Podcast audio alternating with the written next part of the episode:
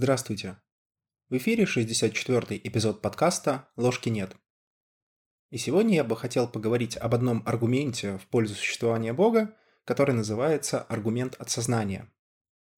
Это несколько хитрый аргумент, и хитер он не по своей формулировке, хотя и в ней есть некоторые сложности, а скорее сложен он потому, что затрагивает очень сложное понятие, понятие сознания – вот, казалось бы, 21 век, мы там в космосы летаем, айфонами балуемся, но ответа на фундаментальный вопрос, что такое сознание, до сих пор в принципе нету. Да, на него сейчас пытаются ответить по большей части психологи, но присоединяются к ним и нейробиологи, эволюционные биологи, философы, даже физики, если вспомнить сэра Роджера Пенроуза. Но какого-то фундаментально истинного ответа, в который бы большинство могло поверить, к сожалению, до сих пор не придумано. Выдвигается множество разных теорий, что такое сознание. Вот с этого я бы хотел начать, и начать не просто так. Убедительность аргумента от сознания зависит, собственно, от того, как вы воспринимаете это слово. Какую из теорий, какую из философских концепций вы придерживаетесь. А какие вообще варианты возможны? Я сейчас не буду ставить своей целью привести аргументы за и против каждой из версий. Я расскажу какие-то базовые вещи, и понятное дело, что на все эти базовые вещи можно придумать возражения, а затем возражение на возражение, ну и так далее. То есть я сейчас расскажу, наверное, такой поверхностный уровень. А дальше, если вам интересно, смотрите уже соответствующую литературу. Но глобально какие бывают точки зрения? Некоторые эволюционные биологи считают, что Сознание – это эпифеномен.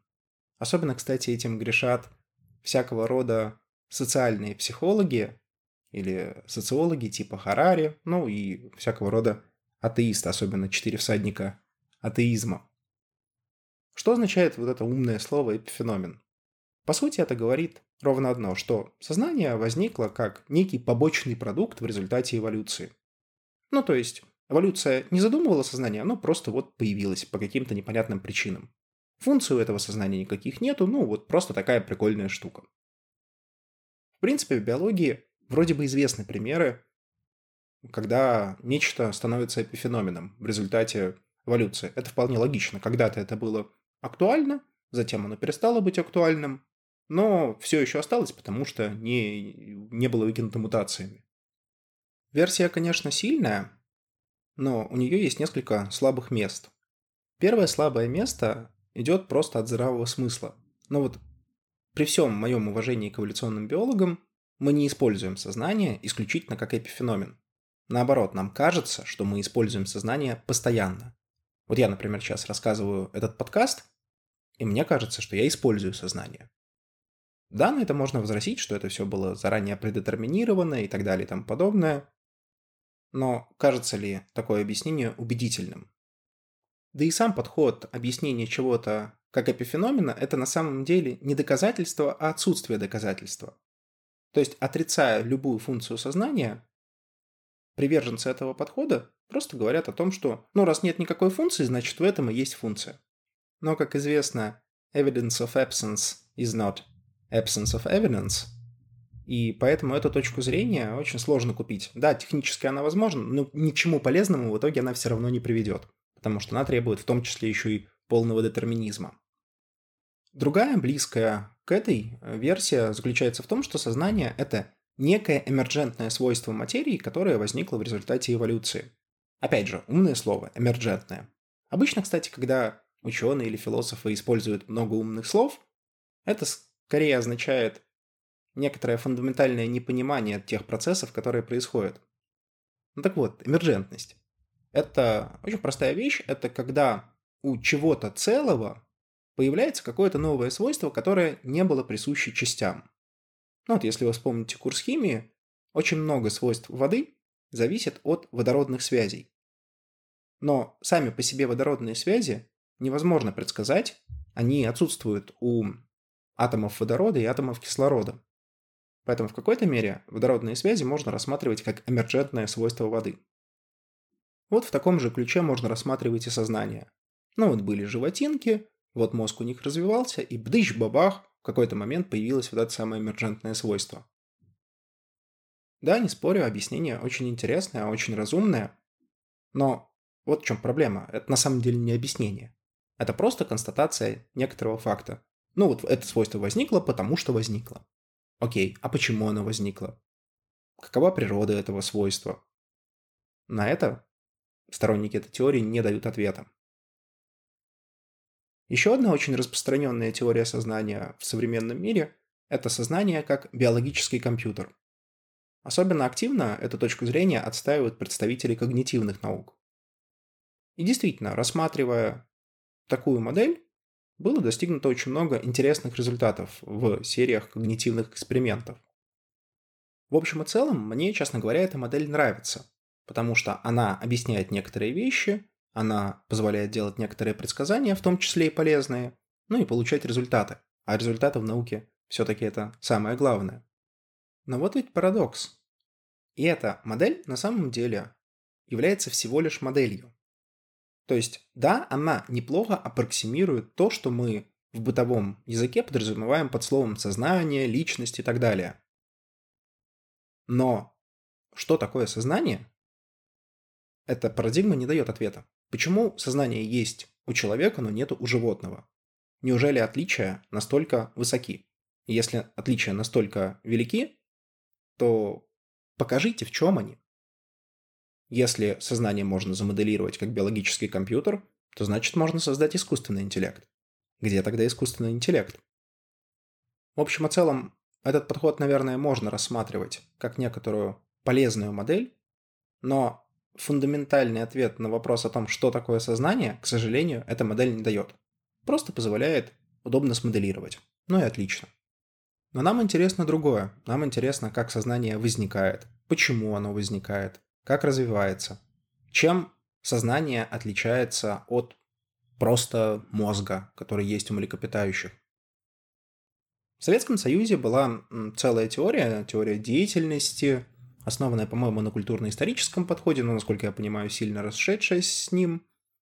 И в этой теории сознание воспринималось как продукт общественных отношений. То есть это такое специфическое отражение действительности. Вот опять магические слова, которые вот читаешь, вроде все слова понятны, а что они означают, совершенно не ясно. Но суть этого очень проста. Она базируется на теории Маркса о том, что ну вот есть общество, и вот труд, э, сознательное отношение к труду, деятельность, она, собственно, и формирует человека. В какой-то мере это кажется логичным. Ведь даже экзистенциалисты типа Сартра говорили о том, что человеком не рождаются, человеком становятся. То есть мы становимся той личностью, которой являемся, не в результате того, что мы там родились в определенной семье. Да, это влияет. А в результате того, какие действия мы совершаем. Вместите двух одинаковых людей в одинаковые условия, но заставьте их сделать разное, и вы получите на выходе совершенно разные личности. В этом смысле теория кажется здравой. Более того, эволюционное появление сознания, как сначала спорадический такой эффект, а потом уже более постоянный, для того, чтобы делать более сложные вещи, вступать в более сложные отношения и прочее, это в принципе выглядит разумно. Но тут может включиться старинный философский вопрос, вопрос о курице и яйце. Если мы говорим о том, что наше сознание возникает в результате деятельности, а по советским психологам не просто деятельности, а общественной деятельности, то есть нашего участия в социуме, нашего взаимодействия с другими людьми, то как появилось первое сознание тогда? Ведь общество образуют люди, у которых уже есть сознание. Если сознание является продуктом общества, а общество требует сознания, то мы получаем замкнутый круг. Более того, если рассмотреть эту теорию с юнгианских позиций, даже не вдаваясь в вот какие-то метафизические построения, а просто назвать все своими именами, то сознание в такой теории выступает просто как персона. То есть идентичность, которую мы применяем в обществе, социальная роль. Но, в общем-то, вот та феноменология, которую собрал Юнг, очень хорошо показывает, что персона, речь идентичность, это всего лишь составная часть того, что мы называем личностью. И явно это не составляет всю совокупность сознания. То есть, опять же, как и в случае с когнитивной моделью, можно сказать, что в теории деятельности есть некоторая логика и некоторая объяснительная сила. Но целиком, что такое сознание, эта теория не объясняет. Ну и более того, она исходит из Маркса, что про это можно еще сказать. По-хорошему, когда мы вообще обсуждаем психологические теории сознания, нужно сделать некоторый шаг назад. Ведь все эти психологические теории базируются на той или иной философской концепции. Если с теорией деятельности понятно, там Маркс и все такое, то у других это не всегда понятно. И здесь вот я бы хотел вспомнить две принципиально разные философские позиции касательно сознания. Первая очень часто связывается с именем Декарта, хоть была придумана и ранее, в античности, но тем не менее именно Декарт сделал ее прозрачной, понятной и, условно говоря, популяризировал. Это теория дуализма. Она говорит о том, что ну, вот есть нечто физическое, типа там, знаете, планетки, тела, там, атомы, шматомы, а есть вот ментальное. Это наши переживания, мысли и так далее. Так вот, физическое и ментальное – это две совершенно разные вещи. Они иногда могут быть как-то там связаны или даже влиять друг на друга, черт его знает. Но фундаментально, а также онтологически и субстанциально, видите, употребляю умные слова, чтобы запудрить вам мозги. Так вот, фундаментально они отличаются. И это нас на самом деле возвращает к вопросу о том, что мы подразумеваем под словом «человек». Вот для Декарта ответ очевиден. Есть тушка, есть дух. Душа, как угодно назовите, нечто ментальное. И это две разные вещи. В принципе, если мы вспомним более ранние религиозные концепции, будь то христианская концепция тела, дух, душа, будь то восточная концепция с семью телами, будь то иудейская каббалистическая концепция с сколькью там, раз, два, три, четыре, с пятью, неважно. Но вот здесь просто происходит фундаментальное разделение. Есть физическое, есть нефизическое. И они принципиально не связаны. Хотя иногда могут друг с другом коррелировать. Если вы придерживаетесь вот такой дуалистической позиции, то аргумент от сознания будет у вас очень хорошо работать. Вы увидите, что вот он не то чтобы он напрямую связан с дуализмом, но тем, кто верит в дуализм, прийти вот к этому аргументу будет существенно проще. Противоположная дуалистической позиции монистическая позиция. Монизм говорит о том, что и психическое, и физическое – это суть один и тот же процесс. Просто, возможно, его разные грани. Вот тут, кстати, вспоминая Карла Юнга, некоторые могут подумать, что Юнг был дуалистом. Ну, действительно, он же говорил про то, что ну, есть вот психея, психическое, вот, а есть э, физическое. Так вот, на мой сугубо личный взгляд, Юнг во многих отношениях был именно манистом. Ну, во-первых, он всегда говорил о том, что субъективная и объективная реальности – это суть грани одной. И в этом смысле разделения между физическим и психическим нету. Ну, потому что физическая – это объективная реальность, психическая – это внутренняя реальность. Если Юн говорит, что это одно и то же, значит и физическое и психическое одно и то же.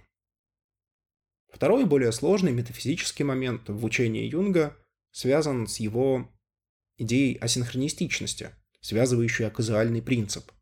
Опять же, очень много умных слов, но его логика заключалась в том, что некоторые вещи в этом мире связаны не просто какой-то каузальной связью, там причинно-следственной, физической, там гравитационной, бла-бла-бла, а связаны по смыслу. И вот эта связь по смыслу, то, что вот он называл синхронистичностью, она реально существует. И если поверить вот в эту точку зрения, ну или просто рассмотреть точку зрения Юнга, то вот эта синхронистичность как раз и образует монистическое мировоззрение. То есть она становится тем мостиком, который соединяет психическое и физическое. Но Юнг это такой экстравагантный пример. Есть много более простых примеров. Проблема монизма, что часто он означает некоторую редукцию. Ну вот, например, бихевиористы, те, кто на обезьянках экспериментировал. Что они говорят? Ну, вот есть физическое, а никакого ментального или психического нету. В этом смысле они манисты, потому что для них это одно и то же, ну, просто потому что второго просто нету. И очень часто, когда мы пытаемся сказать, что, ну, все, есть суть один процесс, мы этим подменяем тот факт, что мы не признаем право на существование второй части процесса. Сложно сказал, но логика в чем? Что вот есть плохие манисты, они обычно говорят о том, что либо там психического, либо физического просто нету. То есть, например, психическое – это результат, э, там, не знаю, состояний мозга определенных. Это плохие монисты. Плохие почему? Потому что они отрицают существование ментальных процессов как таковых. А мы из опыта видим, что они есть. Ну, даже если их нету, то эта точка зрения приведет нас к очень печальной картине мира, в которую точно верить не имеет смысла. Кто такие хорошие монисты?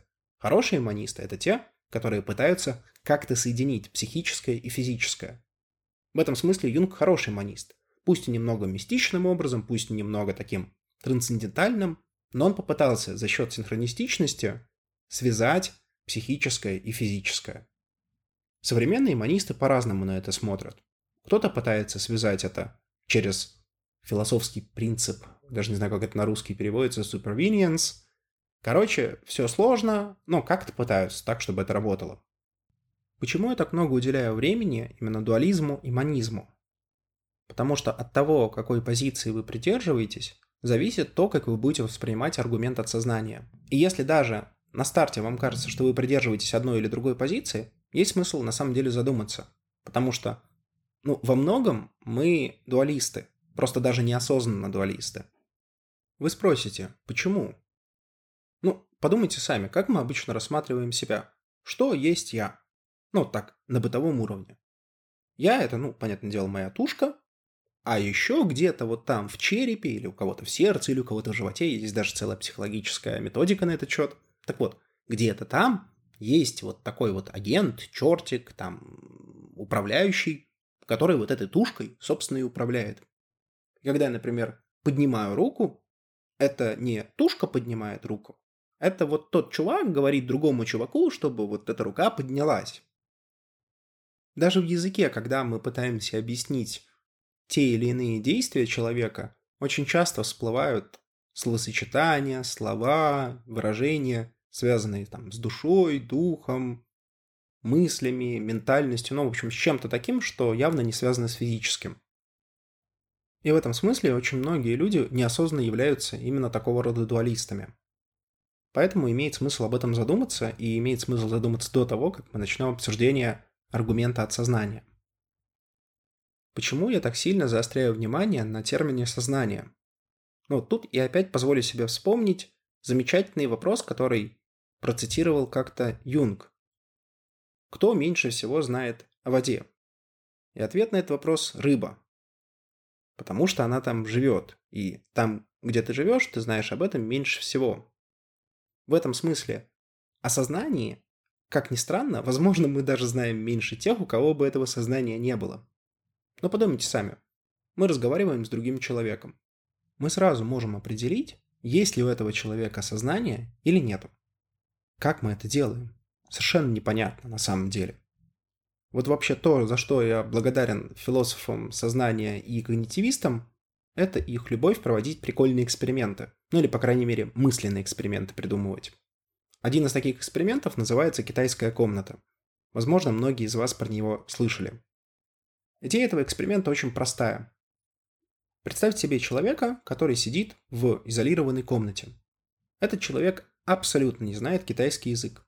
Но у него есть большая книжка, большой такой талмуд, где нарисованы иероглифы, которые у него могут спросить, вопросы, условно говоря, и все возможные ответы. И, соответственно, в этой книжке также написаны инструкции, что делать, если у вас спрашивают то-то и то-то. Теперь, Рассмотрим некоторого другого человека, который хочет общаться вот с этим чуваком. Он просовывает ему в комнату вопрос. Вопрос представляет собой, опять же, тот или иной иероглиф. Соответственно, сидящий в комнате смотрит на этот вопрос, находит в своем Талмуде ответ и отдает обратно. С точки зрения человека вне комнаты, он общается с человеком, который явно знает китайский язык. Но человек, сидящий в комнате, его не знает, у него просто есть прикольная инструкция. Казалось бы, Какое отношение этот мысленный эксперимент имеет к термину сознание? Да самое, что ни на есть непосредственное. Как мы можем определить, есть ли у какого-либо существа сознание, в том числе у нас самих? Ну вот на бытовом уровне нам кажется, ну давайте мы с ним пообщаемся и поймем, разумно он поступает или нет, есть ли какая-то логика в ответах. Вот, пожалуйста, в эксперименте китайской комнаты человек вне комнаты будет считать, что общается со знающим китайский язык человеком, хотя в реальности это не так. Быть может, и мы все такие же машины, такие же компьютеры, которые просто подбирают ответ из заранее подготовленного Талмуда. Проблема этого аргумента, как мне кажется, не только и не столько в том, что такое искусственный интеллект. Это хороший вопрос.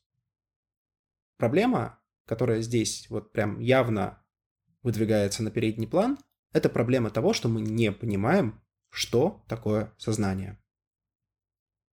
Вот на этой мысли я бы хотел закончить этот эпизод, ну а к самому аргументу перейти в следующий раз. С вами был подкаст «Ложки нет». До новых встреч!